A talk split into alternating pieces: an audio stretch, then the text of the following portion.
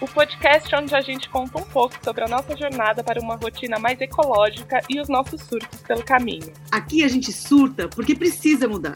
A gente surta porque a gente quer mudar. A gente surta quando percebe a complexidade dessa mudança na nossa rotina. E a gente também surta quando consegue mudar e percebe que uma andorinha não faz o verão sozinha. Se, Se você, você se reconhece nessa loucura toda, venha surtar com a gente. Tô surtada. Você está ouvindo o quarto episódio do Eco Surto, o podcast mais surtado que você já escutou sobre a temática ecológica. Eu sou a Mabenini. Eu sou a Carol. Eu sou a Mafê. Eu sou a Macamargo. Hoje, nosso tema será a solidão empreendedora. O que passamos como empreendedoras e educadoras ambientais? Vamos contar tudo sobre nossa experiência até aqui. E com certeza, um só episódio será pouco. Você irá se identificar e vai querer trocar com a gente. Então, fique até o final. E depois, vai lá no nosso Insta e bora comentar suas percepções. O Instituto Rede Mulher Empreendedora realizou entre setembro e outubro de 2020 uma pesquisa com empreendedores e a gente queria compartilhar aqui alguns dados para apimentar nossa conversa. A pesquisa mostra que 48% das empreendedoras entrevistadas estão entre 35 e 50 anos, seguida de 25% entre 25 e 34 anos, que são basicamente as nossas idades aqui. Na distribuição geográfica, temos 44,7% das empreendedoras no Sudeste e 20,3% no Nordeste. A pesquisa também constata que empreender é uma atividade solitária. 75% dos empreendedores tomam as decisões estratégicas de seus negócios sozinhos.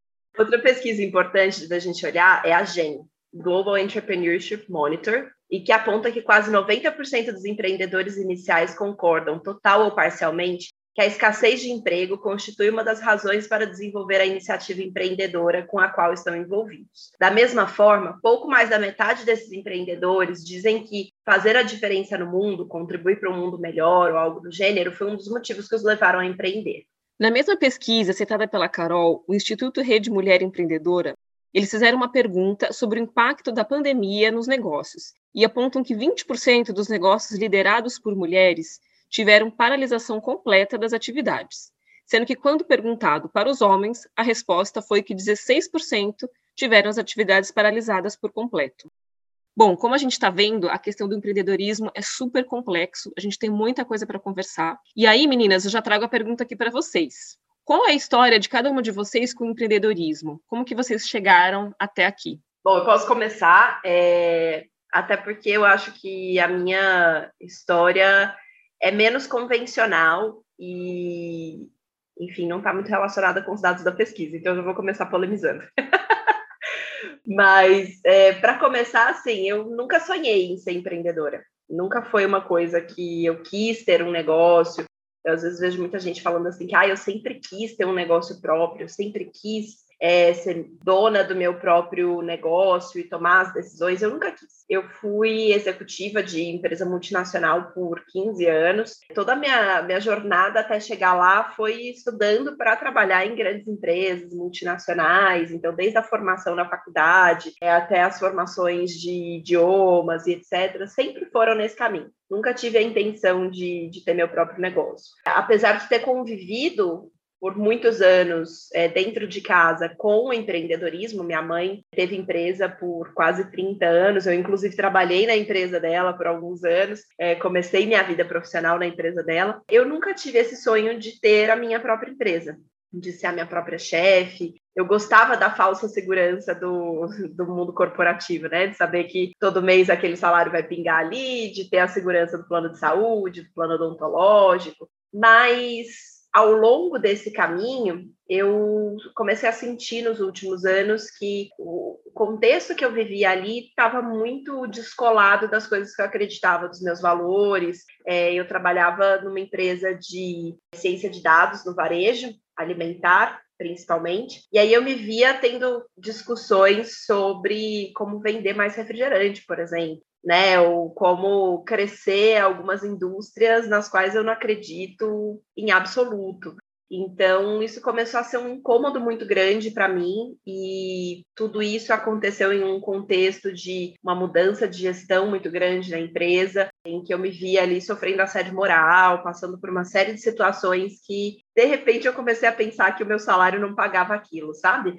Que não fazia sentido eu estar ali e, e comecei a me questionar. A princípio, eu imaginava que eu ia só trocar de empresa ou trocar ligeiramente de área de atuação, mas quando eu comecei a, fazer um processo de coaching, inclusive, que foi muito legal para mim, eu acabei percebendo que o buraco era mais embaixo, que eu realmente estava muito descolada daquilo que fazia sentido para minha vida naquele momento. E aí eu comecei a pensar em alternativas. Foi aí que o empreendedorismo apareceu como um caminho possível. E aí eu comecei, enfim, a estudar, fazer cursos de empreendedorismo, é, pesquisar sobre esse mercado. Até digo assim que comecei por dois dois caminhos diferentes. O primeiro foi estudar a questão de empreendedorismo e o segundo foi descobrir o que eu gostava de fazer. Porque eu já estava num processo de, de ali tão complexo, tão, tão dolorido com, com a minha relação com o mundo corporativo, eu me sentia tão consumida pelo trabalho, pelo, pela minha rotina ali, que eu nem, eu não tinha mais hobbies, eu não sabia mais o que eu gostava de fazer, eu não tinha mais tempo livre, né? Eu me sentia totalmente consumida ali para aquela rotina. Então, eu fui nesses dois caminhos. Primeiro, estudar empreendedorismo, e o segundo, descobrir o que, que eu queria fazer da vida né, o que, que, era que eu gostava de fazer de fato, quais eram minhas paixões, quais eram as coisas que me moviam. E nesse caminho de estudar empreendedorismo, eu descobri que eu odiava a ideia do empreendedorismo que eu estava estudando. Eu, eu, cheguei a fazer alguns cursos, fiz inclusive um curso mais longo no Sebrae, e que para mim foi a gota d'água, assim, eu descobri que realmente aquele universo não tinha nada a ver comigo, estava totalmente, continuava muito descolado dos meus valores, na verdade, era uma, uma mini réplica daquele ambiente corporativo que eu vivia que me fazia muito mal.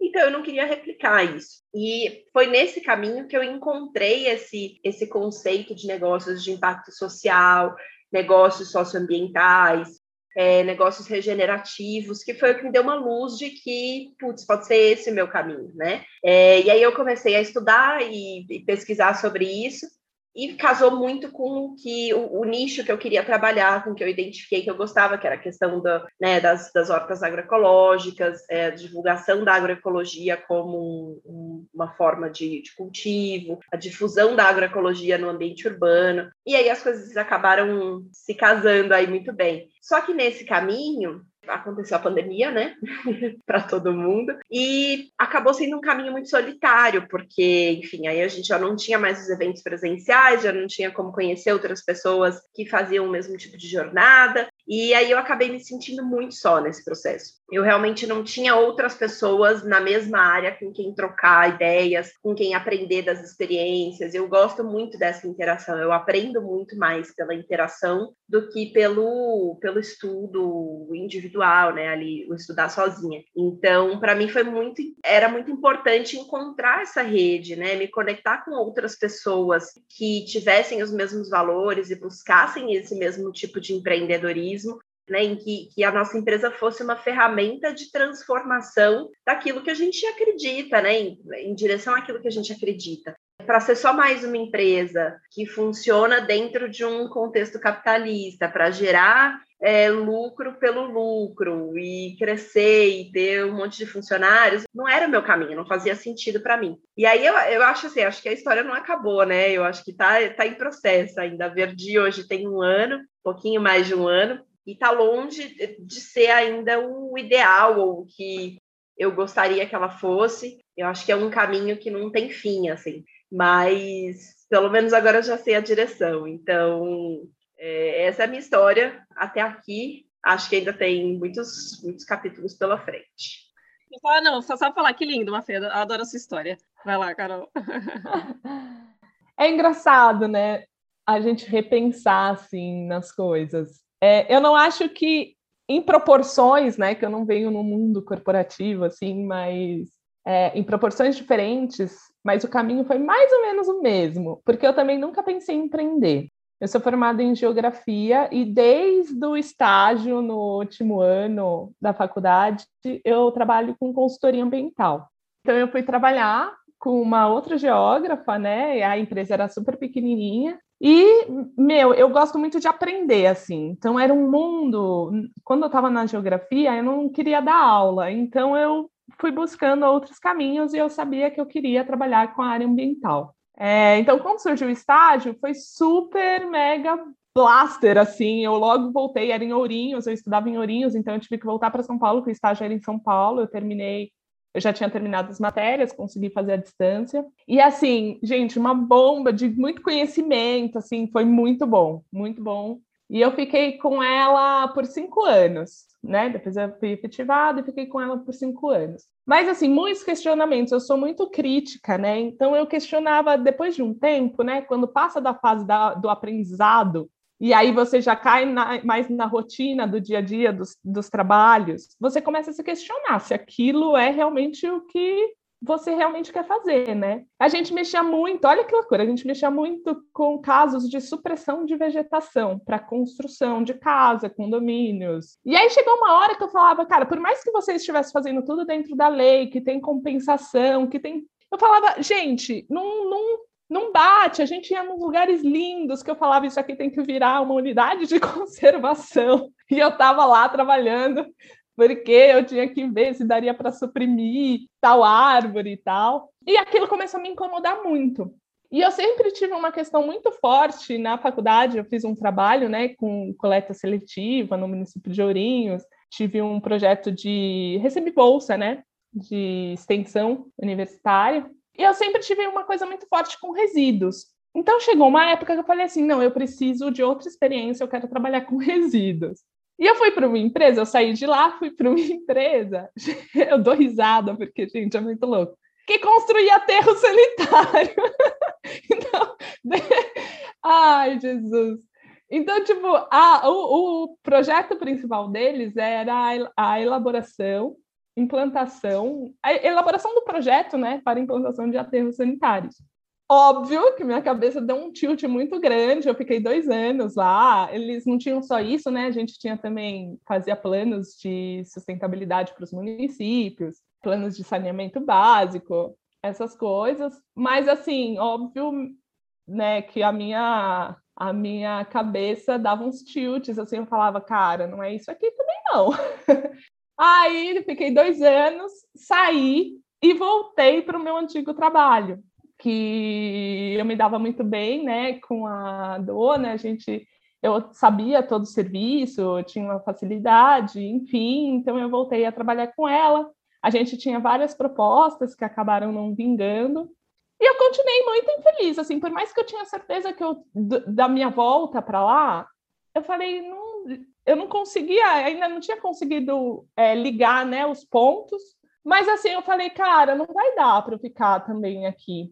Não é isso que eu quero, é, eu preciso renovar mesmo. Mas assim, a gente persiste, né, gente? Porque a gente não tem certeza de nada, então são várias questões que a gente pensa e que a gente acha que vai mudar, que vai fazer diferente, que vai não sei o quê, enfim. E eu acabei ficando lá por mais dois anos. Aí o que eu fiz? A gente juntou, eu me preparei, eu e meu marido, a gente se preparou, e eu falei assim: não, Fernando, eu vou ficar um tempo sem fazer nada, para eu decidir, para eu estudar, para eu ver o que, que eu vou fazer, porque senão eu vou viver nessa crise infinita para o resto da vida, né? Aí eu larguei tudo e fiquei, né, no auge do meu privilégio, né, de poder fazer isso. Durante um ano eu fiquei sem, sem trabalhar pensando só no que eu iria fazer. Então, eu fiz muitos cursos também, fiz muitas coisas.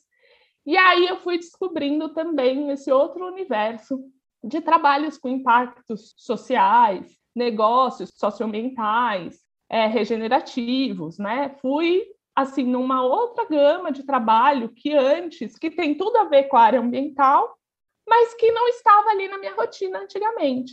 E aí, com o tempo, eu ainda não tinha certeza, porque assim, quando você começa a trabalhar com consultoria, todo mundo acha que você vai querer ser consultor algum dia e você vai ter a sua empresa. Então, desde o início, meu próprio pai falava: você vai montar a sua consultoria. E eu, tipo, abominava a ideia. eu nunca quis também. Só que aí depois eu estava um ano parada e tinha uma menina, a Tereza, que é minha sócia, uma menina, a Tereza, que ela também estava infeliz no emprego dela. A gente se conheceu em um desses empregos. E aí ela saiu, a gente começou a conversar e ela, super animada, falou: vamos, vamos montar então o nosso plano de negócios e vamos montar a nossa empresa. E eu falei, beleza, já estava um ano, né? Eu também precisava aí correr atrás, né? Do, do prejuízo, né? De ficar parado também. E aí eu peguei e falei, beleza, vamos montar. E a gente montou tudo, estruturou a Caeté. A gente não queria ser uma consultoria ambiental normal, então, na verdade, o nosso portfólio é uma consultoria em sustentabilidade, né, voltada mais para a gestão de resíduos. E a gente tinha o braço da, de, de programa de ações socioambientais, né, que era a parte que, para mim, era a mais legal, assim, que brilhava meus olhos, que é, né, ainda, é que a gente veio a pandemia, então mudou muita coisa que é onde a gente traz treinamentos, ações, né, em praças, parques, enfim, a gente tinha uma variedade de, de projetos que acabaram sendo impactados muito forte por causa da pandemia. O nosso, a Caetela surgiu no início do ano passado. Então, gente, foi tipo, a gente criou a empresa três meses depois, a gente estava no meio da pandemia sem poder sair de casa. Então, óbvio que a gente sofreu N, N né, problemas que não estavam aí na nossa na nossa cartela de opções. Mas assim, que fluiu super bem, a gente conseguiu se manter, a gente conseguiu alguns negócios, só que aquel, aquelas questões que a gente mais queria, que era o de contato, né, social, de trazer essa, esse processo da educação ambiental, os treinamentos, eles ficaram um pouco paralisados. A gente até conseguiu fazer alguns, mas foram totalmente impactados, né, nesse processo. A gente está aí, já faz, vai fazer quase dois anos, né? Um ano e nove meses agora. A gente já está remodelando tudo, porque é isso que a Mafê falou. Eu acho que não tem um não tem um começo, meio um fim, não tem, é tipo, é um processo, é diário, assim, tudo que a gente pensou que está no nosso portfólio, a gente já mudou, a gente atende clientes de outros tipos, né, a Caeté, ela é voltada mais para empresas, por enquanto, então, a gente agora está passando por uma remodelação, porque nesses dois anos a gente já aprendeu muita coisa, né? Do que a gente realmente quer, o que a gente não quer, ou qual o caminho que a gente quer seguir, o que, que a gente vai tirar definitivamente, clientes que a gente não quer aceitar, sabe? Porque eu acho que tem muito isso também, você faz uma revisão de tudo. Eu acho que a nossa relação de, da sociedade também muda, porque a gente vai aprendendo muito uma com a outra. São muitos aprendizados, um processo longo, assim, e árduo, e diário. Então, e a gente vive em uma metamorfose, a gente muda, os nossos gostos mudam, tudo vai se transformando, a gente vai aprendendo coisas novas, né?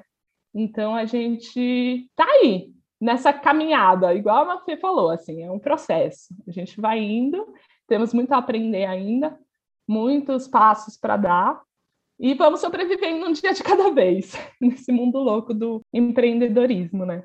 Só queria comentar uma coisa, gente, é muito interessante as histórias que a gente conta e ouve hoje em dia. A pessoa vai contando tal, aí, aí é isso que chega aquela frase. E chegou a pandemia. É, tipo, é muito interessante, porque aí, aí parece que todo mundo chega num senso comum, porque aí todo mundo sabe o que, que é, né? O mundo inteiro viveu isso, está vivendo, né? Então, ah, aconteceu isso, isso, isso, aí todo mundo vai acompanhando, chegou a pandemia. Tipo, tá. Entendi, entendi. Ou seja, né? Nada Ou saiu seja, como planejado. É, é, é. Exatamente. Todo mundo, todo mundo já entende. Acho muito legal ver todas as histórias. E no caso, no nosso, nossos quatro casos aqui, as nossas histórias estão tá muito conectadas com a pandemia, né? Surgiu um pouquinho antes de, da pandemia ou durante, né? Então, assim, tem tudo a ver, né? Assim, empreender em pandemia, né? Tem isso também. Então, gente, nossa, é, como eu até comentei antes, né, para mim é um, é um, processo terapêutico aqui, tá podendo contar para vocês, né, minha história empreendedora. Não sei se eu já contei assim de algum jeito, então para mim é muito interessante também me ouvir aqui. Não sei se eu já tinha pensado em empreender, eu acho que de certa forma sim. Quando eu trabalhava em empresa, né? Então, trabalhei por mais de 10 anos, 10, deu quase 11 anos numa empresa também de consultoria ambiental. Mas acho que no fundo eu sempre me imaginava assim, empreendendo, sabe? Sempre achava, nossa, tipo, para mim, é, eu acho que tinha essa cara de, de, de, de, sucesso, assim, sabe? Do nível mais alto de sucesso. Não, o momento que eu vou ter o meu negócio. Então, acho que no fundo eu visualizava, não era tão, tão assim, claro para mim, mas eu acho que eu visualizava um pouco isso, assim, né? Mas ficava ali também arrastando com a barriga, naquele lugar de conforto ali, né, de ser, de ser empregada, tal, tinha também tinha um bom salário, ficava ali naquela zona de conforto. E aí foi quando, naquela coisa, né, gente? Bate os 30 anos, né? Você começa assim, acho que ter mais noção aí do que, né? O que, que eu sou, que, para onde estou indo, quem sou eu nesse, nesse mundo, né? Então acho que foi essas crises dos 30 e tal que eu comecei a, a repensar, né? E aí eu trabalhava numa empresa de, de consultoria ambiental, que nem a Carol, né? Com, com processo de licenciamento. E aí, que nem você falou, Mafê, assim, é, você falou que, que trabalha, se viu trabalhando para vender refrigerante, né? Você fala, caramba, eu também vi assim, né? O licenciamento, você está trabalhando para que o, o, cara destrua, né? A questão da supressão da vegetação, né? Você está contribuindo para o cara ir lá e suprimir a vegetação, né? E fingir que está tudo bem, né? E eu fui me dando conta disso, assim, né? Então foi muito louco como, sei lá, às vezes eu acho que eu demorei um pouco para perceber isso, mas também, assim, cada um no seu tempo, né? Então, aí, por volta dos uns 30 anos, tal, fui percebendo isso e falei, gente, não, peraí, não, não quero estar desse lado, acho que existe um outro lado, eu quero estar do outro lado, né? Mas aí, como sair disso, né? Eu planejava, não, vou fazer um ano sabático, aquela coisa, né? Vou sair viajando pelo mundo. Enfim, só sei que nesse meio tempo, gente, bem quando eu estava assim, tentando tomar coragem, né? Ver o que, que eu ia fazer, para onde que eu ia sair, o que, que eu ia fazer. A empresa acabou me transferindo para trabalhar no interior de São Paulo, num projeto assim, que aí eu falei, meu, eu lembro de eu falando com, a, com uma amiga minha, eu tenho medo de gostar. Olha isso, eu tenho medo de gostar, porque eu sabia que eu precisava dar um passo diferente, sair daquele mundo corporativo, só que eu estava indo para uma outra pegada, né, no, no interior, é sair daquele caos de São Paulo, de ter que pegar ônibus todo dia, né? Eu ia para uma coisa. Então eu falava, gente, e agora, né? E aí, de fato, foi isso. Acabei me prendendo por mais três anos na empresa nesse momento, porque eu consegui dar um respiro, né, trabalhando num, um, nesse projeto, tal, que foi super é, enriquecedor mas ainda estava ali. E aí, no final desse processo, em 2018, eu consegui falar, não, agora agora eu vou me desvencilhar, né? Agora tá na hora aí, eles estavam mandando um monte de gente embora, né? Falei, opa, vamos lá. E aí, né, fui, fui mandada embora, fui desligada e me vi assim, precisando ficar sem fazer nada mesmo, que nem você, Carol, falou, não, agora deixa eu ficar assim, ó, paralisada, no sentido de, deixa eu respirar e ver que, o que que eu manifesto, né, o que que eu quero de fato fazer, né, e gente, aí é isso, né, 2018, cuidando da minha casa, aí me, me conhecendo, né, nos meus hobbies, né, também, o que que é o meu hobby, o que que eu gosto de fazer, então fui tentando, fui experimentando, né? Marcenaria, artesanato, ia fazer coisa voluntariada de, de horta, de voluntário de horta, enfim, fui experimentando várias coisas. E, e aí eis que vem a frase, e chegou a pandemia. né? Enfim, nesse... Ah, não, e aí antes, 2019, na verdade, antes da pandemia, né? Eu fiz um curso que, que assim, para mim, foi uma das coisas que mudou a minha forma de pensar, de, de entender é, o, o, essa possibilidade de um negócio social, né, de impacto social, de algo criativo, de, de entender o seu propósito no mundo, que eu fiz esse curso, que é, na verdade, dois, né? Eu fiz uma, uma pós em pedagogia da cooperação, que tem uma pegada totalmente diferente. Então, você fazer uma pós-graduação, que normalmente as pessoas enxergam como ah, é algo que vai te trazer mais dinheiro para o seu negócio. Não, ali era assim, como você é uma pessoa melhor para o mundo, como você faz as pessoas cooperarem. Então, assim, nossa, já bugou minha cabeça ali, já, já, já mudei muita coisa. Depois, em 2019, eu fiz o Guerreiro Sem Armas, que é um processo também de mobilização comunitária, maravilhoso, de engajamento social. E aí, gente, assim, tava nas nuvens, cheias de sonhos. Lá a gente trabalha, né? Os sonhos, o que, que eu sonho, o que, que é o meu melhor para o mundo, né? Seja, faça o mundo que você quer agora, assim. Então, eu vim, vim muito com, essa, com esse é, brilho nos olhos mesmo, assim, que eu precisava nesse momento, né? E aí é isso, 2019. Então, nossa, vamos lá, vamos fazer, né? Nananã, aí é isso, né? Pandemia, né? Que... aí, né? Nesse momento eu tinha me juntado, então, com, com mais três amigas, a gente chegou a formar um negócio, que era o Amor à Terra, que era também para trabalhar com projetos sociais e tal, né, nesse meio tempo, e aí a pandemia, né, foi dando aquela desestabilizada, nananã, e a gente foi vendo, meu, o que, que a gente vai de fato conseguir fazer, né, realmente nesse momento que não podemos sair, e a gente foi percebendo também essa incompatibilidade, que nem você falou, Carol, de, de objetivos cada uma ali, no fim a gente queria coisas em comum, mas cada uma com um viés diferente e tal. Enfim, então a gente foi levando isso em banho-maria boa parte de 2020, né? E aí, quando foi no meio do ano passado, mais ou menos, a gente falou, nossa, acho que cada uma tem que seguir o seu rumo e tal. E foi quando eu fui conseguindo entender o, o, o, sei lá, acho que estou entendendo até hoje, né? O que, que eu quero manifestar para o mundo, aí, o que eu quero fazer, e resolvi, então, empreender sozinha, né? Falei, não, então deixa eu criar algo meu, que eu vou de fato conseguir colocar com a minha cara, com o meu jeito, e deixa eu ver o que, que é isso, deixa eu descobrir. Então, assim, eu sempre já conversei com vocês algumas vezes que eu, eu tenho uma irmã gêmea, então, assim, eu cresci sempre muito, acho que sem entender quem, quem é Marina, assim, sabe? Quem é Marina Benini, assim, sempre muito atrelada ao, ao, ao outro, né? Então, em 2018, vir morar sozinha e construir a minha casa foi nessa. Construir minha casa assim, né? Fazer as coisas aqui. Foi nessa busca. E aí depois eu me percebo é, criando né, um negócio sozinha. Percebi que eu tinha que me desvincular das, das meninas no sentido também de olhar para o que eu quero de forma individual. Né? E aí é muito legal para esse processo de autoconhecimento, de autodescoberta, de, de, de criação do que eu quero ser para o mundo, mas ao mesmo tempo vem os desafios todos, que a Mafê falou, de, de estar sozinha, né? Então, assim, hoje para mim é muito é, muito legal me ver nesse lugar, podendo expressar o que eu quero, mas mas a gente precisa do outro, né, para troca, né? E aí a pandemia também, empreender sozinha, em pandemia, morando sozinha, a gente, eu sou sozinha, ah, e aí fudeu tudo. Então é isso um pouquinho. Podia falar essa palavra?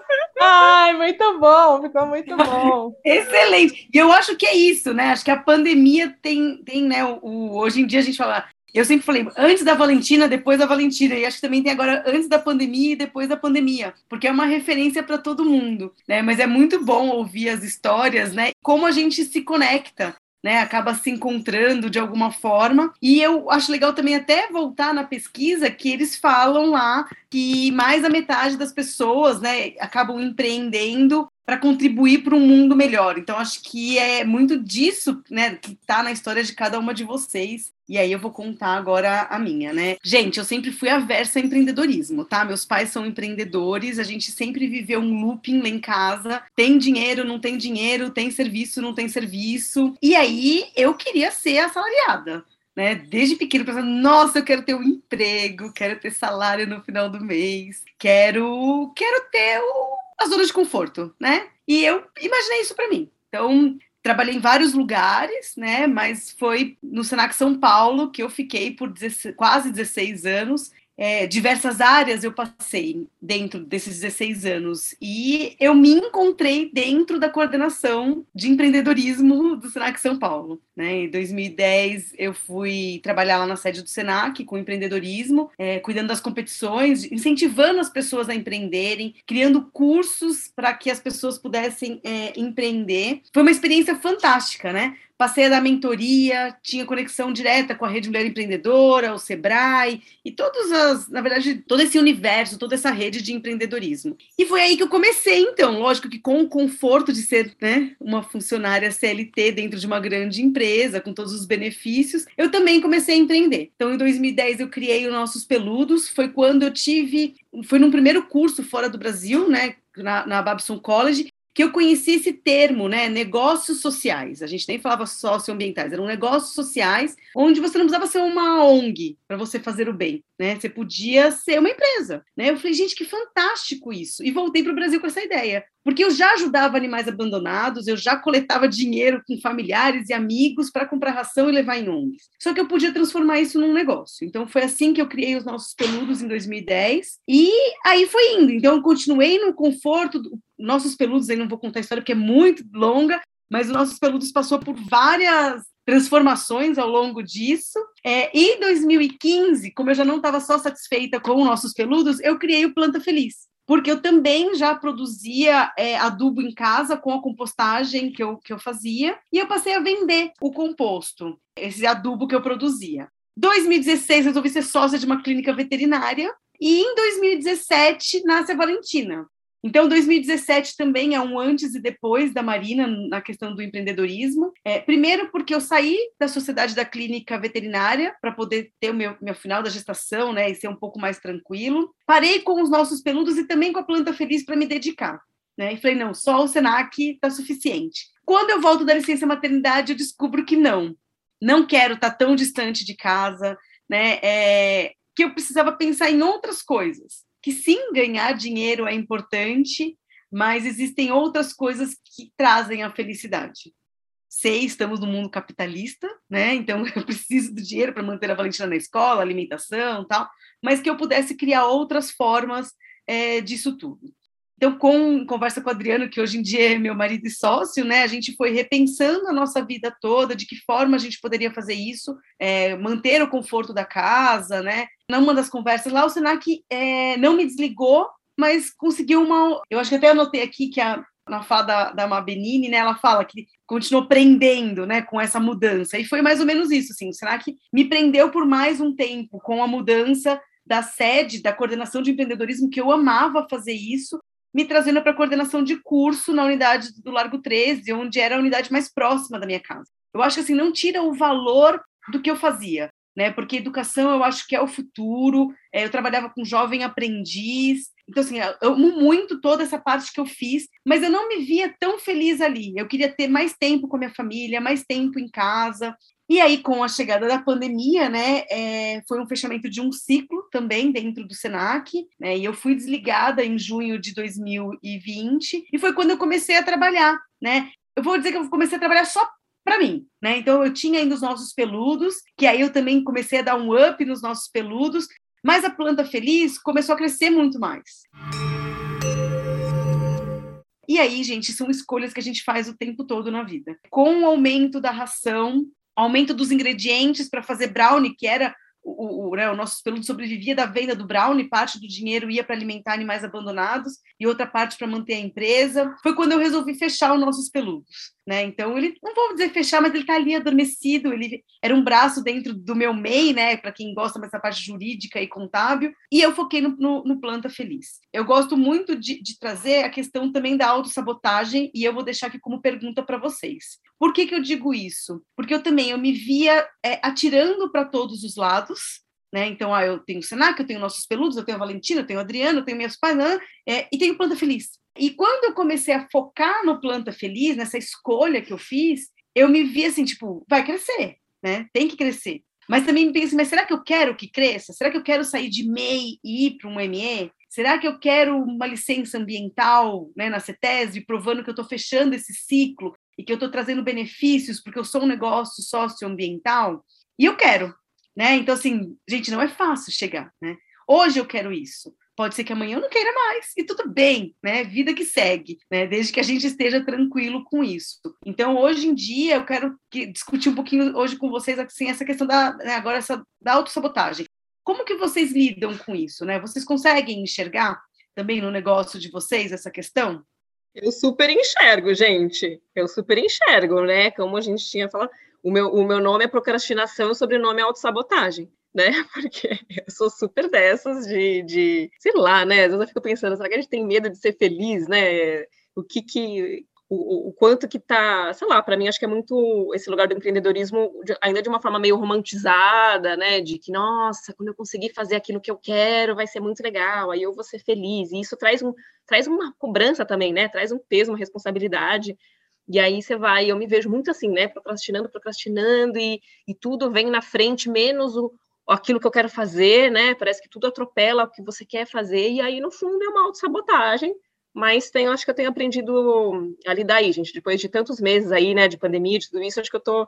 Eu acho que eu posso dizer hoje que eu tô num momento de, de renascimento, assim, do meu negócio, que é o Vencer Eco, né? E aí fez nove meses, né? Agora dez meses que eu criei. Aí a minha amiga que falou que, ah, agora ele tá nascendo, né? Ele tava sendo aí, tava na, na gestação, agora tá nascendo. Então, acho que eu tô aprendendo aí a, a a autossabotagem não acabar com, com, com, o que eu quero fazer, né?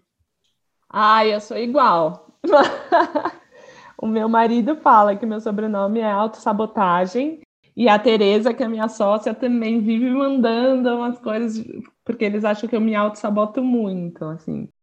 Eu tenho um problema grande com essa que eu falei, né, que eu sou muito crítica com tudo e eu sou muito crítica comigo também. Então eu nunca acho que meu trabalho tá bom. Eu acho que isso para o empreendedor é muito difícil, porque a gente se cobra muito e a gente gasta muito mais tempo e a gente não fica feliz e é muita desculpa para cá, desculpa para lá, e você nem precisa desculpa.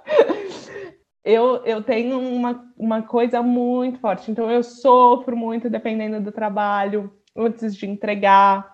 E eu acho que isso tudo era muito amenizado quando eu não era a dona do, do rolê, sabe? Quando eu era empregada. Eu acho que era mais fluido para mim na época. Eu não sei se era porque eu tinha é, eu era subordinada, né, a alguém, então sempre passava pelo aval da pessoa tudo que eu fazia, então eu acho que contava muito. Então eu fazia, se passava, né, eu tinha uma certa tranquilidade. E agora no, no com o empreendedorismo assim, com a Caeté, nossa, eu me pego muito agoniada com tudo, assim.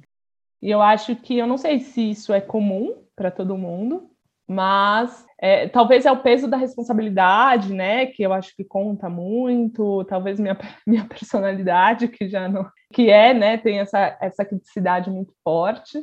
E aí, isso tudo influencia muito no andamento da empresa, com certeza, porque assim, para você dar um passo, né? Eu perco dias pensando para você fazer um negocinho, sabe? Então, é complexo, assim. A, a Tereza, que tem uma paciência de Jó com a minha pessoa. Obrigada, Tereza, se você escutar isso. É, porque é difícil, assim, lidar, sabe? Porque eu acho que no empreendedorismo você tem que ter uma objetividade, né? Que para mim, às vezes, eu ainda me pego essa objetividade ela ainda não existe muito, sabe? Ela, eu estou melhorando, eu acho que é um processo, cada um tem o seu tempo, eu acho que depende muito também do serviço, sabe, que a gente vai fazer, depende do cliente, depende de N fatores, assim, né, que, que influenciam. Mas acaba influenciando muito no andamento, então às vezes parece que eu estou sabotando mesmo o andamento da Caeté, assim. Então é muita terapia, de muita terapia para tratar aqui. É, eu acho assim, essa questão de, de autossabotagem, é, eu acho, na verdade, que vem do, também do, de uma coisa que é o que me faz surtar, na verdade, né? E trazendo um pouco o nosso surto aqui também do, do tema do podcast, com essa coisa toda de empreendedorismo, que é o, a grande ilusão que é vendida para a gente, né? É, o empreendedorismo, nesse contexto que a gente vive, ele é vendido como uma grande ilusão de que você vai é, ganhar muito dinheiro, você vai trabalhar só com o que você gosta, é, você vai só fazer as coisas que você gosta, né? Então, por exemplo, no meu caso, trabalho com, com hortas, etc. Então, ah, não. Empreender é um jeito de passar o dia inteiro fazendo horta, mexendo com plantas e ganhando muito dinheiro com isso, ganhando rios de dinheiro com isso, né? É, e essa ilusão é vendida para a gente. E, e aí, a hora que você começa a empreender, você percebe que, na verdade, aquele trabalho que você ama fazer é uma pequena parte da sua rotina, né? E aí você entra num processo que precisa existir de autoconhecimento profundo para você entender como não se auto-sabotar em alguns momentos, né? Do ter que fazer coisas que você não gosta para que o seu negócio caminhe como você gostaria, né? Para que você consiga fazer o impacto que você quer fazer com aquele negócio, você vai precisar fazer atividades que você não gosta e normalmente elas vão ser a maior parte do seu tempo enquanto empreendedora. Então, como entender o, como lidar com isso, né? Lidar com esses, é, é, essas armadilhas da nossa cabeça de que às vezes levam a gente para essa coisa do putz, mas eu precisava estar tá ganhando dinheiro, ou putz, eu precisava estar tá fazendo isso diferente, ou é, ah, é, meus, meus amigos todos estão estão ganhando rios de dinheiro e eu estou aqui contando moeda porque meu negócio ainda não decolou. Conseguir lidar com esses, com esses processos todos é uma atividade difícil, assim, é uma coisa que né, a gente não se prepara quando pensa em empreender. E aí eu, eu acho que às vezes a gente tem que pegar um pouco mais leve também com a gente mesmo, porque a gente fala muito de autossabotagem, de procrastinação, mas, cara, às vezes a gente tá só cansada, né? E tá tudo bem é, tá cansada de vez em quando e precisar fazer uma pausa. É justamente por essa coisa dessa ilusão que é vendida do empreendedorismo como a solução para todos os problemas, como caminho para ficar milionário, como caminho para trabalhar com aquilo que você ama, é, a gente esquece que, em especial, quando a gente fala do empreendedorismo feminino, a gente está falando de múltiplos papéis, de jornadas duplas, triplas, quádruplas, dependendo do contexto, né? Mesmo nós quatro aqui, que somos extremamente privilegiadas dentro desse contexto de empreendedorismo e, e de família, de renda e etc., é, já vivemos jornadas duplas, triplas, quádruplas, né? Então, imagina quando esse caminho do empreendedorismo não é uma escolha, né? não é uma opção, é, é o único caminho possível, né? A gente comentava, falava no começo aqui sobre a questão de, das, das mulheres que perdem o emprego depois que viram mães, e que aí o empreendedorismo acaba sendo o, o único caminho possível, é, ou das tantas mulheres que não têm uma qualificação profissional altíssima é, e por isso tem dificuldade de se colocar no mercado de trabalho formal, e aí o empreendedorismo acaba sendo a solução.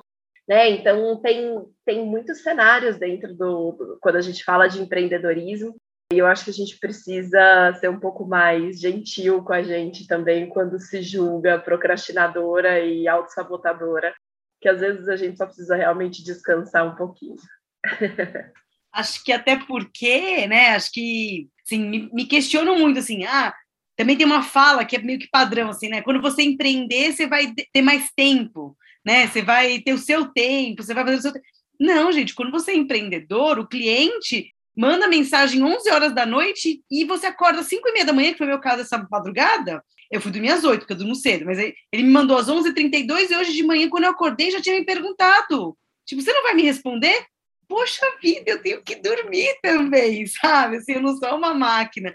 Então, acho que também tem os dois lados, né? Da gente não se cobrar tanto, e sim, eu tenho meus horários, por isso que no WhatsApp Business está dizendo para você, olha, estou fora de horário, né? Assim que possível eu te retorno. Também porque a gente está nesse mundo tão louco, né? Então as pessoas também acham que a gente tem que ter o mesmo ritmo de uma máquina, né? E não é. Enquanto eu ouvia vocês falando, né, dessa pergunta que eu coloquei, acho que vale colocar uma coisa também que, que a Mafê colocou e me incomoda muito, é um surto que eu tenho, que é a questão é, da mulher, né, depois da maternidade, a, praticamente a única opção, e eu já ouvi isso de outras pessoas, que a opção é empreender. Gente, a gente tem que parar de romantizar é, o empreendedorismo, né? Quando você é mãe e tem uma criança pequena, você também não consegue, né? Você não consegue empreender porque, a não ser que ela vá para creche, para escolinha, e aí você vai ter um tempo e se dedicar a empreender. Passei por isso na pandemia, né? Foi lindo ter a Valentina em casa, eu nunca estive tão próxima dela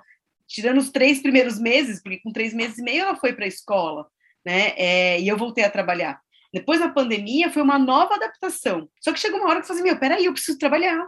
Né? Aqui em casa a gente fazia turnos, né? Então de manhã o Adriano trabalhava e eu ficava com ela. À tarde eu trabalhava e ele ficava com ela. Poxa, mas e o momento que a gente ficava junto, né? Os três praticamente não existia, porque daí misturou sábado, domingo. Então, a pandemia teve coisas positivas, né? Mas também muitas que, de adaptações, de que a gente tem que rever algumas coisas aqui em casa. E aí eu estava vendo também, anotei, né, ouvindo vocês falando sobre a realidade e expectativa. E eu, quando criei meu, a minha saída do mercado de trabalho para empreender junto com o Adriano, é, a minha expectativa assim, era de romance. Né? Eu falei, nossa, então agora eu tenho meu marido e sócio. Tipo, a gente vai dar beijinho, a gente vai passear juntos pelo bosque aqui no sítio, né? Que a gente ia nadar em rios de dinheiro, que ia ter vários clientes. E qual que é né, a realidade da situação? Ah, eu tô rindo, mas... Brigas constantes, porque assim, tipo, um quer uma coisa, outro quer outra, e eu tenho que tentar separar para chegar em casa e falar assim, não, tudo bem, ele falou isso do post do Instagram, não tem nada a ver com o nosso jantar, né? Ah, ele falou isso do comentário que alguém fez no YouTube, não tem nada a ver com a roupa que eu estou usando. Gente, somos mulheres, né? É, então, essa é uma realidade. Contando moeda, eu anotei isso, a Mafê falou. Né? Então, tipo, o nosso negócio ainda não decolou, tá decolando, como que a gente faz? Gente, vai contar moeda, sabe assim? Ah, mas eu vejo lá, né, tipo, Steve Jobs, eu vejo as histórias. Não, vamos, vamos cair aqui na real, né? Vamos empreender no Brasil e vamos ver qual que é a real do Brasil, né? Sem ficar imaginando. Bom, outra coisa, né? Vários clientes. Que eu é, a gente quer virar um Steve Jobs? Essa é a pergunta, né? Precisa se questionar o que, que significa virar um Steve Jobs. Será que a gente quer chegar lá? Será que é esse o caminho? Eu, pelo menos, hoje não quero. Quando eu reflito sobre o que eu quero fazer com a minha empresa, eu não quero ter centenas de funcionários, eu não quero virar, voltar a ser uma gestora de empresas como eu fui durante 15 anos, que foi o que me fez largar um corporativo. Né? Então, e essa pergunta é muito boa, porque assim, a gente tem que ser exemplo. Né? Então, assim, é, eu, na época do SENAC, eu gravava vídeo com os alunos contando das experiências empreendedoras, em vez de mostrar é, Steve Jobs, né? Ou qualquer outro empreendedor. A gente começou a falar de Steve Jobs, mas assim, é, qual é a realidade? Né? A realidade é de quem? Por exemplo, eu pegava alunos que tinham saído do SENAC, seja do curso técnico, da graduação, né, ou da pós, e que estivessem empreendendo para contar a sua experiência. E é isso, gente. Hoje em dia, eu achava que eu ia ter vários clientes, eu estou ensinando as pessoas da importância da compostagem. Né? Eu estou ensinando as pessoas que elas não devem enviar os resíduos para o aterro e que ela deve ou compostar na casa dela, ou fazer assinatura, ou ver a horta comunitária que tem a compostagem junto, perto de casa. É, é muito mais difícil do que a gente imagina. Né? Então, antes de empreender, tem que se programar sim, né? tem que estudar, tem que pesquisar e tem que conhecer empreendedores ali da sua região, da sua cidade, né? O que é o real e não os, os únicos que deram certo, assim, os poucos, né? Que saíram de uma garagem de uma casa e deram super certo. É isso. Essa questão de desromantizar o empreendedorismo é essencial, porque ele vem maquiado, mais uma vez, né, pelo capitalismo. Acho que isso é bem importante de a gente falar, assim, para mim é o que me surta, então queria muito dividir esse surto com vocês. Como ele é uma mais uma estratégia do capitalismo para nos fazer é, ser a, a força trabalhadora né, desse sistemão então, o estigma que está por trás, né, o grande paradigma, é que você vai ser patrão, né? Então, muitas pessoas vão para o empreendedorismo se vendo, ah, agora eu vou ser o patrão, né? Agora eu vou ser o dono da empresa e vou ter muito dinheiro e vou ter meus funcionários. Você se coloca naquele como ser empregado é menor, ser patrão é, é melhor, é, é, maior, enfim, e você visualiza aquilo, né? Então é, é, é interessante a gente observar o quanto que isso ainda é um paradigma, né? Eu acho que a gente está num momento em que está começando a mudar mesmo, com os negócios que a gente está falando de impacto social, negócios criativos, a forma como nós quatro aqui, cada uma do seu negócio já vê de uma forma diferente. Acho que não, é objetivo de nenhuma de nós aqui ser realmente Steve Jobs e ter empregados, né? Mas é algo para a gente trabalhar nessa desconstrução. Então, além de tudo, né, dos nossos empreendimentos, é trabalhar nessa, nessa desconstrução de que, de que eu quero ter uma mega empresa e crescer, assim, cada vez que alguém fala comigo qualquer coisa assim, ai não, porque quando você tiver vários empregados e quando o seu faturamento não sei o quê, eu falo, tipo, não, não é nada disso, eu só quero, né, o meu propósito aqui é exercitar o meu propósito de vida, né, colocar minha energia vital em algo que faça sentido para o mundo, para mim, é só isso, né, não, não quero faturar, não quero ser rica, né. Eu só quero então, viver da minha arte, né. É, bem Como uma boa pessoa de humanas que somos. Total, total. É isso aí. Ah, eu, eu penso igual também. Assim, acho que essa desconstrução é muito importante, né? Qual é o propósito do que você está fazendo, né? Eu acho que tem que ser. Eu não sei, para mim, né? Eu vejo isso como algo que vale muito mais do que o quanto eu vou ganhar. É óbvio que a gente vive dentro do sistema, né, gente? A gente pensa também no, no valor, né, que a gente precisa receber para manter a vida e tal. Mas o propósito, assim, para mim é o que brilha mais os olhos, assim, sabe? Você ter a certeza de que você está indo para o caminho que você acredita é o mais importante, né? É o que, é o que deixa a gente feliz. Então, é, é, mas é uma desconstrução muito grande, porque você tem muito medo também, né? Do que vai vir, do que você vai conseguir se sustentar, o que, que você vai conseguir fazer, como vai ser daqui a eu como canceriana, né, que eu sempre falo, que eu sempre visualizo já, como vai ser minha aposentadoria? então você tem todos esses medos que estão, né, culturalmente enraizados, né, do que é realmente, qual é a vida que você quer levar? Você precisa realmente ter essa vida de trabalhar é, 12 horas por dia e dormir, não viver direito, ou se você tem dinheiro não consegue gastar porque você não tem tempo, mas se você tem tempo, né, essa coisa do você tem tempo e não tem dinheiro para gastar, mas como que funciona? Você precisa gastar tanto dinheiro? Qual é o quanto dinheiro você precisa também, né? Acho que são N questões que o empreendedorismo tem que trazer também para ele fazer sentido, né? Porque se a gente for no empreendedorismo normal que é colocado para a gente desde o que o capitalismo é capitalismo, a gente tá ferrado. É para mim, Carol, esse é o grande desafio, assim, é, é justamente o que eu, que eu comentava com a questão do, do empreendedorismo como um processo de autoconhecimento também, porque para mim empreender foi uma alternativa para levar um estilo de vida diferente, em que justamente eu não precisasse trabalhar tanto para não precisar ter tanto dinheiro, é, né? Então, construir uma vida em que eu não precisasse de tanto dinheiro, para eu não precisar trabalhar tanto, para eu poder focar naquilo que fazia sentido para mim, sem ter tanto aquela pressão do, do ganhar dinheiro. Mas é muito difícil isso no contexto que a gente está inserido. Né? É, eu frequentemente me pego nesse gatilho de, putz, eu preciso trabalhar mais horas para poder escalar meu negócio, para poder ganhar mais, mais, dinheiro. E aí é a hora que eu começo a fritar nisso, que eu falo, não, pera, calma, não, não foi por isso que eu fiz a escolha que eu fiz. Então, como que eu reequilibro essas decisões todas que eu tomei? Né? A gente estava é, falando aqui no, antes de começar a gravar sobre a questão de descanso, né? O quanto para eu sempre fui muito workaholic, então essa coisa do parar o fim de semana, parar o feriado, ou às vezes até né, tirar proveito da maior de uma das maiores vantagens de você ter o seu próprio negócio, que é pensar, bom, vou me organizar para não precisar trabalhar na segunda-feira e tirar esse dia de folga se eu quiser. Para mim, isso é uma coisa extremamente difícil. Né? Eu tenho muita dificuldade, eu tenho muito mais dificuldade hoje de me desprender do meu negócio do que eu tinha quando eu trabalhava em empresa. Né? Então, isso para mim é um desafio muito grande e requer o tempo todo estar tá voltando nesse, nesse exercício de pensar por que, que eu estou fazendo isso, por que eu fiz essas escolhas, né? onde eu quero chegar com elas. E aí, hoje de manhã, eu, eu dei de cara com uma frase da Brené Brown, que é a que escreveu A Coragem de Ser Imperfeito, que eu adoro, que fala que liga muito com isso. Ela fala que requer coragem dizer sim para o descanso em uma cultura onde a exaustão é vista como símbolo de status. E eu acho que isso resume muito a talvez o, o caminho que nós quatro aqui escolhemos, né? Decidimos seguir quando escolhemos empreender. E é uma, uma coisa que eu tento voltar muito, assim, fazer esse exercício de refletir nisso.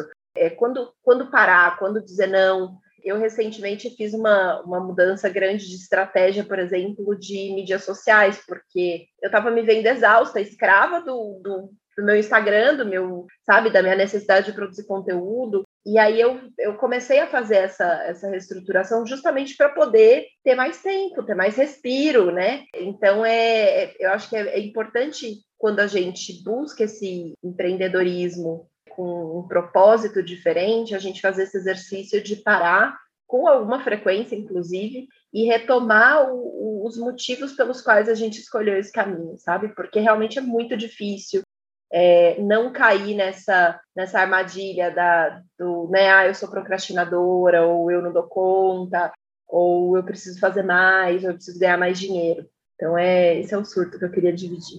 É um processo, né? E é o autoconhecimento, é tudo. Falou tudo, Mafê. E eu, e eu, eu tenho voltado muito nessa porquê, o porquê, né? Então, por exemplo, contando moeda, né? Eu tô tipo, não, putz, será que eu fiz, né? A gente se questiona mesmo. Né? Será que eu fiz a escolha certa? E aí, sim, né? Nossa, gente, eu tenho cada dia mais certeza que sim. É, eu prefiro contar moedas e estar vivendo o que eu estou vivendo. Né? Quem me segue lá no meu Instagram pessoal fala assim: nossa, mas você está recolhendo cocô dos jumentos. Tipo, sei lá, outro dia, semana passada, acho que eu publiquei, quarta-feira, você está publicando. Ah, tô, tô recolhendo, tô felizona aqui. Né? Inclusive, estava ouvindo o nosso episódio do podcast. Então, assim, tô, tô felizona. Eu recolho cocô tão feliz quanto né? Ou, aliás, eu fico muito mais feliz do que eu fazer qualquer outra coisa, né? Então, nesse momento que eu estou contando moeda para o meu negócio decolar, eu estou ciente de que eu estou presente na minha família, né? Na minha vida, nas questões que eu, que eu me propus a fazer. E eu ainda curto, né? Eu, eu curto belas paisagens, eu estou aqui no meio do mato, estou distante, estou distante da família, dos amigos, mas, gente, essa é a vida que eu escolhi, né? Então, um desejo meu. E aí eu já deixo aqui para né, para vocês três, mas a gente conversa muito sobre isso, mas para quem está nos ouvindo, sabe? Assim, o que te faz feliz? O que te move? Né? Você está realmente, você está só indo com o fluxo, né, com as determinações que foram impostas por todo mundo, né, pela sociedade, pela família, pelo que o seu pai queria que você fosse, ou a sua mãe, né, ou seu avô e sua avó. Né? Gente, que eu não acho que é ruim, né, mas é só para que a gente se questione. É, será que é isso mesmo? Né? Hoje em dia eu me pego refletindo muito sobre isso e eu vejo que eu estou seguindo o que os meus pais fizeram e que era algo que eu queria sair. Mas por quê? Porque essa é a minha referência, né? Eu tive uma educação infantil onde meus pais eram empreendedores e lutavam contando moedas, mas tiveram sempre muito presentes na, na vida minha e do meu irmão. E é isso que eu espero para minha filha, coisa que eu não conseguia dar. Se está certo ou se está errado, é o que eu aprendi, né? E o que eu acho que é o mínimo que eu posso estar tá sempre melhorando. Então, acho que é um pouco assim. E eu, me, eu surto muito com esse negócio do empreendedorismo, principalmente quando alguém vem me falar né? Ah, agora que eu, olha, eu sou mãe, então agora eu só tenho esse caminho. Não, pera lá. É o caminho que realmente você quer? Se, ah, não, eu quero continuar sendo uma alta executiva. Meu, vai lá e lute para continuar sendo uma alta executiva, com ônus e bônus desse processo. Né? Ah, não, eu quero empreender e quero ter uma super empresa. Vai lá. É, eu vou continuar aqui no meu negócio socioambiental, né? Porque eu quero fechar o ciclo, quero que as pessoas façam a integração entre o homem urbano com o do campo e saibam que existe esse equilíbrio mas que cada um tem que buscar o seu. Isso que você falou, Ma, eu acho que é essencial essa pergunta, né? Eu também fico me voltando. O que, que me faz feliz, né? A gente tem que lembrar de todo. O que, que me faz feliz? O que, que eu gosto, né? O que, que me faz sorrir? Essa é a minha, minha busca hoje, assim, também, né? Aquilo que, que me traz leveza, o que, me faz sorrir, que, que me faz bem. E isso que a Mafia tinha falado também, de sempre lembrar o propósito, né? Então, às vezes, por exemplo, eu me, eu me pego, sei lá, vamos supor, vamos dar um exemplo aqui, pleno dia de semana, sei lá, numa quarta-feira à tarde, tô eu aqui, sei lá, no meu sofá, fazendo carinho na minha cachorra. E eu falo, gente, aí já vem aquele bichinho do capitalismo aqui, a vozinha do capitalismo, né? Não, Marina, você não tinha que estar tá aqui. Você, peraí, é quarta-feira, três horas da tarde, o que, você está sentada no sofá fazendo carinho na cachorra? Não, você tinha que estar tá produzindo, você tinha que estar. Tá... Meu, cadê você? Tem um monte de coisa para fazer, para acontecer, nanana. E aí eu, aí eu faço aquela respiração e volto, não, mas por que tudo isso? Por que, que eu quero empreender, né? Entre aspas, aí essa palavra, né? Mas por que, que eu, eu busquei uma nova forma de lidar com o meu trabalho, né? Com com, com o dinheiro, com o negócio e tudo mais, porque eu quero poder viver, né, viver o presente. Então é isso, momentos de qualidade, não importa se é pegando cocô, né? A gente acho que quanto mais a gente reflete na vida do, do que é ser feliz, a gente vai vendo que tá nas pequenas coisas, né, gente? É isso, acho que qualquer um né, gente? Não é possível qualquer ser humano que vá refletir, sentir isso, chega nisso, né? É nas pequenas coisas. Então, assim, que bom, olha, olha a escolha que eu fiz e eu posso estar numa quarta-feira à tarde no sofá com a minha cachorra, né, fazendo carinho nela. E aí eu me dou conta desse disso que eu conquistei, que não é uma conquista de rios de dinheiro, mas é uma conquista de vida, né? Eu posso estar fazendo isso agora, consciente, né? Consciente do porquê que eu tô aqui agora, me permitindo isso e vivendo esse momento presente, né? Então acho que é isso que a gente tem que lembrar, o porquê que a gente empreende, logicamente, reforçando aqui que a gente está nesse lugar de privilégio, né? No lugar de privilégio que nós estamos aqui, né? Eventualmente algumas pessoas não, ainda não vão conseguir né, na situação que está, mas eu acho que é, no fundo é essa busca, né? O que, que a gente quer trabalhando com tudo isso, o que, que a gente quer? A gente quer viver, né? Então, a gente quer viver. Então, no fundo, a gente empreende, trabalha, faz tudo o que faz para poder viver. Então, às vezes, você já está vivendo, você já está tendo isso e não se dá conta, né? Então, você já conquistou o que você quer e não está se dando conta. Então, fazer sempre esse olhar. Não, eu já, eu já estou dentro do meu sonho, né? Se eu sonhava em viver uma vida mais tranquila, eu já estou vivendo. Então, deixa eu aproveitar isso hoje, né? Aqui e agora. Né? Não, eu ia falar uma coisa disso, né? De que a gente está realmente no, no nosso privilégio, né? No alto aqui, né? A gente pode até falar sobre isso e parece, de repente, para quem vai ouvir que é tudo fácil, né? E que a gente, não, a gente sabe que não é a realidade da maior parte da, da população.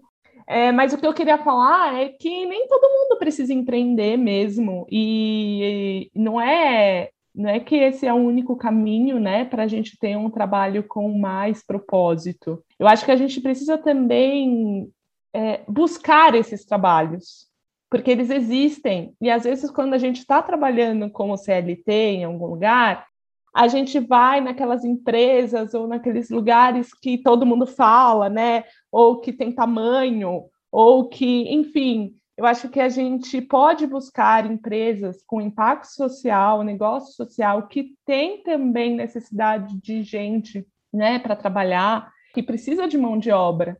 Então, é óbvio, é, eu não sei assim quais são as, os índices né, de para falar aqui, mas assim, é bom a gente pensar que existem outras possibilidades além daquelas que está culturalmente no nosso caminho, sabe? Assim, na nossa na nossa visão. Então acho bom assim só ter esse adendo, porque quando eu tava, quando eu era CLT e eu larguei tudo, eu não enxergava isso. Para mim, o trabalho, o trabalho CLT era ter que trabalhar naquele mesmo tipo de de empresas que eu tinha passado. E, na verdade, hoje eu enxergo que não. Hoje tem muita empresa aí que eu olho e eu falo, porra, porque quando, quando eu estava procurando emprego, sei lá, eu não pensei em mandar meu currículo para esses lugares, sabe? Porque eu nunca mandei, gente, parando para pensar, eu nunca mandei meu currículo para empresas que tinham um propósito que eu acreditava, era sempre já focado naquilo que eu achava que tinha que ser. Então, ah, tem que ser consultoria ambiental, então é consultoria ambiental, e aí você vai para aquele padrão de consultoria ambiental, você não consegue enxergar o resto, né? Então, só quis fazer esse adendo, assim. Acho perfeito esse seu comentário, Carol, porque é, muitas vezes o empreendedorismo ele é colocado como a única alternativa, né? E, e, é muito legal a gente começar a pensar que não é a única alternativa, que primeiro, né? É, o, o, os modelos de trabalho eles precisam ser revistos e eles vão mudar muito nos próximos anos e que empreender não é a única opção, né? Em especial num contexto em que a gente vê o empreendedorismo cada vez mais sendo vendido como, né, essa essa ferramenta né, mercadológica e da independência financeira, né, que na verdade acaba levando a gente para a uberização do trabalho, né, enfim. É muito importante a gente falar disso, eu acho que seu ponto foi perfeito e, e vale super a pena, porque tem muita empresa é, de impacto socioambiental incrível, fazendo trabalhos incríveis, e que tem espaço para pessoas que querem é, seguir nesse, nessa área, né? Então, eu acho muito bacana. Vamos para as nossas dicas? Bora! Bom, gente, o papo está muito bom aqui, mas então vamos lá. Agora, fechando, falando nossas dicas que a gente trouxe aqui para a gente ou surtar mais ou dar uma aliviada no surto. Vamos lá, cada uma traz aí as suas dicas sobre essa temática do empreendedorismo. Eu posso começar hoje. Eu nunca gosto de começar muito, então hoje eu vou começar. Bom, eu trouxe duas bacanas, assim, que eu acho que vale muito a pena. Uma, a indicação do Transições Ecológicas no Instagram, de uma geógrafa também, que criou o primeiro mercado lixo zero aqui em São Paulo, que ela fala sobre esse nicho do mercado dos negócios socioambientais. E ela tem até um livro que eu não li ainda, mas dizem que é muito bom, sobre essa nova forma de enxergar os negócios, né? Como, é, como os negócios podem ser diferentes, assim. Então, é uma dica que vale muito a pena seguir lá, aqui no Stories ela sempre passa é, uns pontos de vistas muito interessantes que te faz refletir bastante.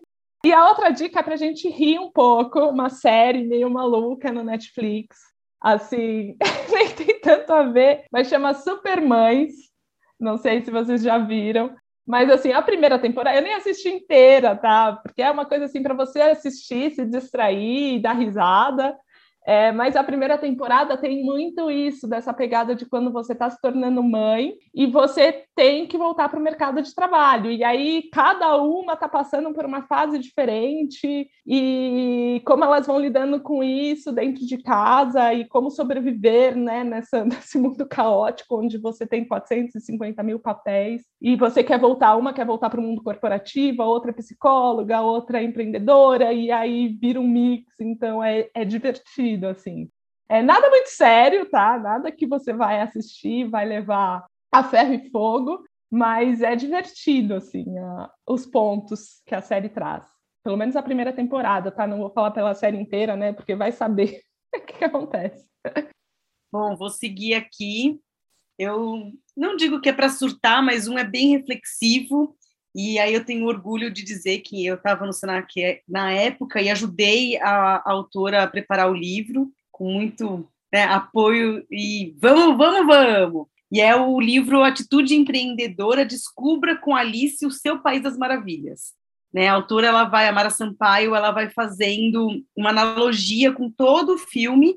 Então, a gente resgata um pouco do nosso lado infantil também, né, porque acho que muitos assistiram Alice no País das Maravilhas é, que ela corre atrás do coelho, que é a oportunidade, né? Nem todos acabam observando, prestando atenção nessa oportunidade que está passando, e o empreendedor sim.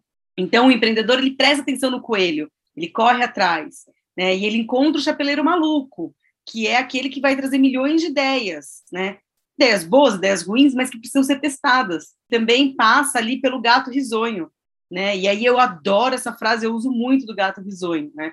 Tipo, se você não sabe o caminho que você está indo, qualquer caminho serve.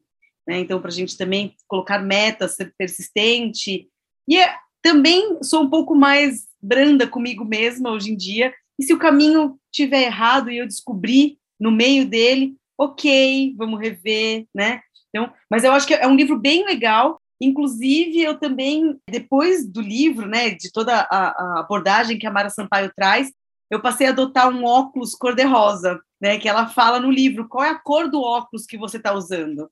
Né? Porque se a gente, como empreendedor, e aí, na verdade, no dia a dia, se a gente o tempo todo só olhar a parte ruim das coisas, a gente nem vive direito.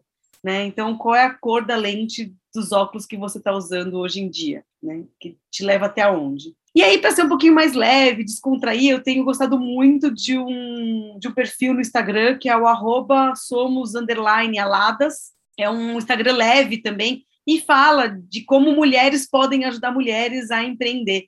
Né? Então, juntas chegamos longe. Então, é um Instagram que eu tenho gostado, assim, a arte é bonita, né? Um perfil legal e com conteúdos é, bons, leves. Então, assim, é mais para descontrair. Mas a dica do livro, gente, se não tiver, tiver a oportunidade, de repente, de conversar aqui comigo, pega o livro para ler, porque é sensacional.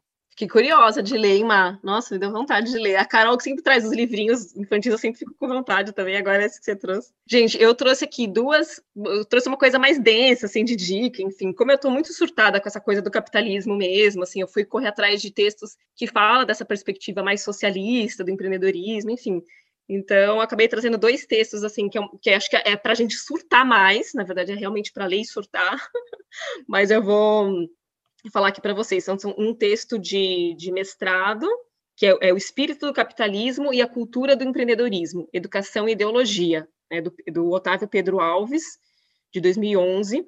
Então ele fala muito como que essa, com essa roupagem do empreendedorismo, né, que acaba sendo mais uma, uma armadilha do capitalismo, né, para impor uma, uma, uma nova relação de trabalho, né, que a gente fica ali também é, é, escrava do, do, trabalho, mas uma nova relação ali que parece tudo muito lindo, né? Isso, isso tudo que a gente trouxe, né, do, do, romantismo que tem em cima da, do empreendedorismo. Então ele traz bem isso do ponto de vista como mexe com nossa, nosso psíquico, né?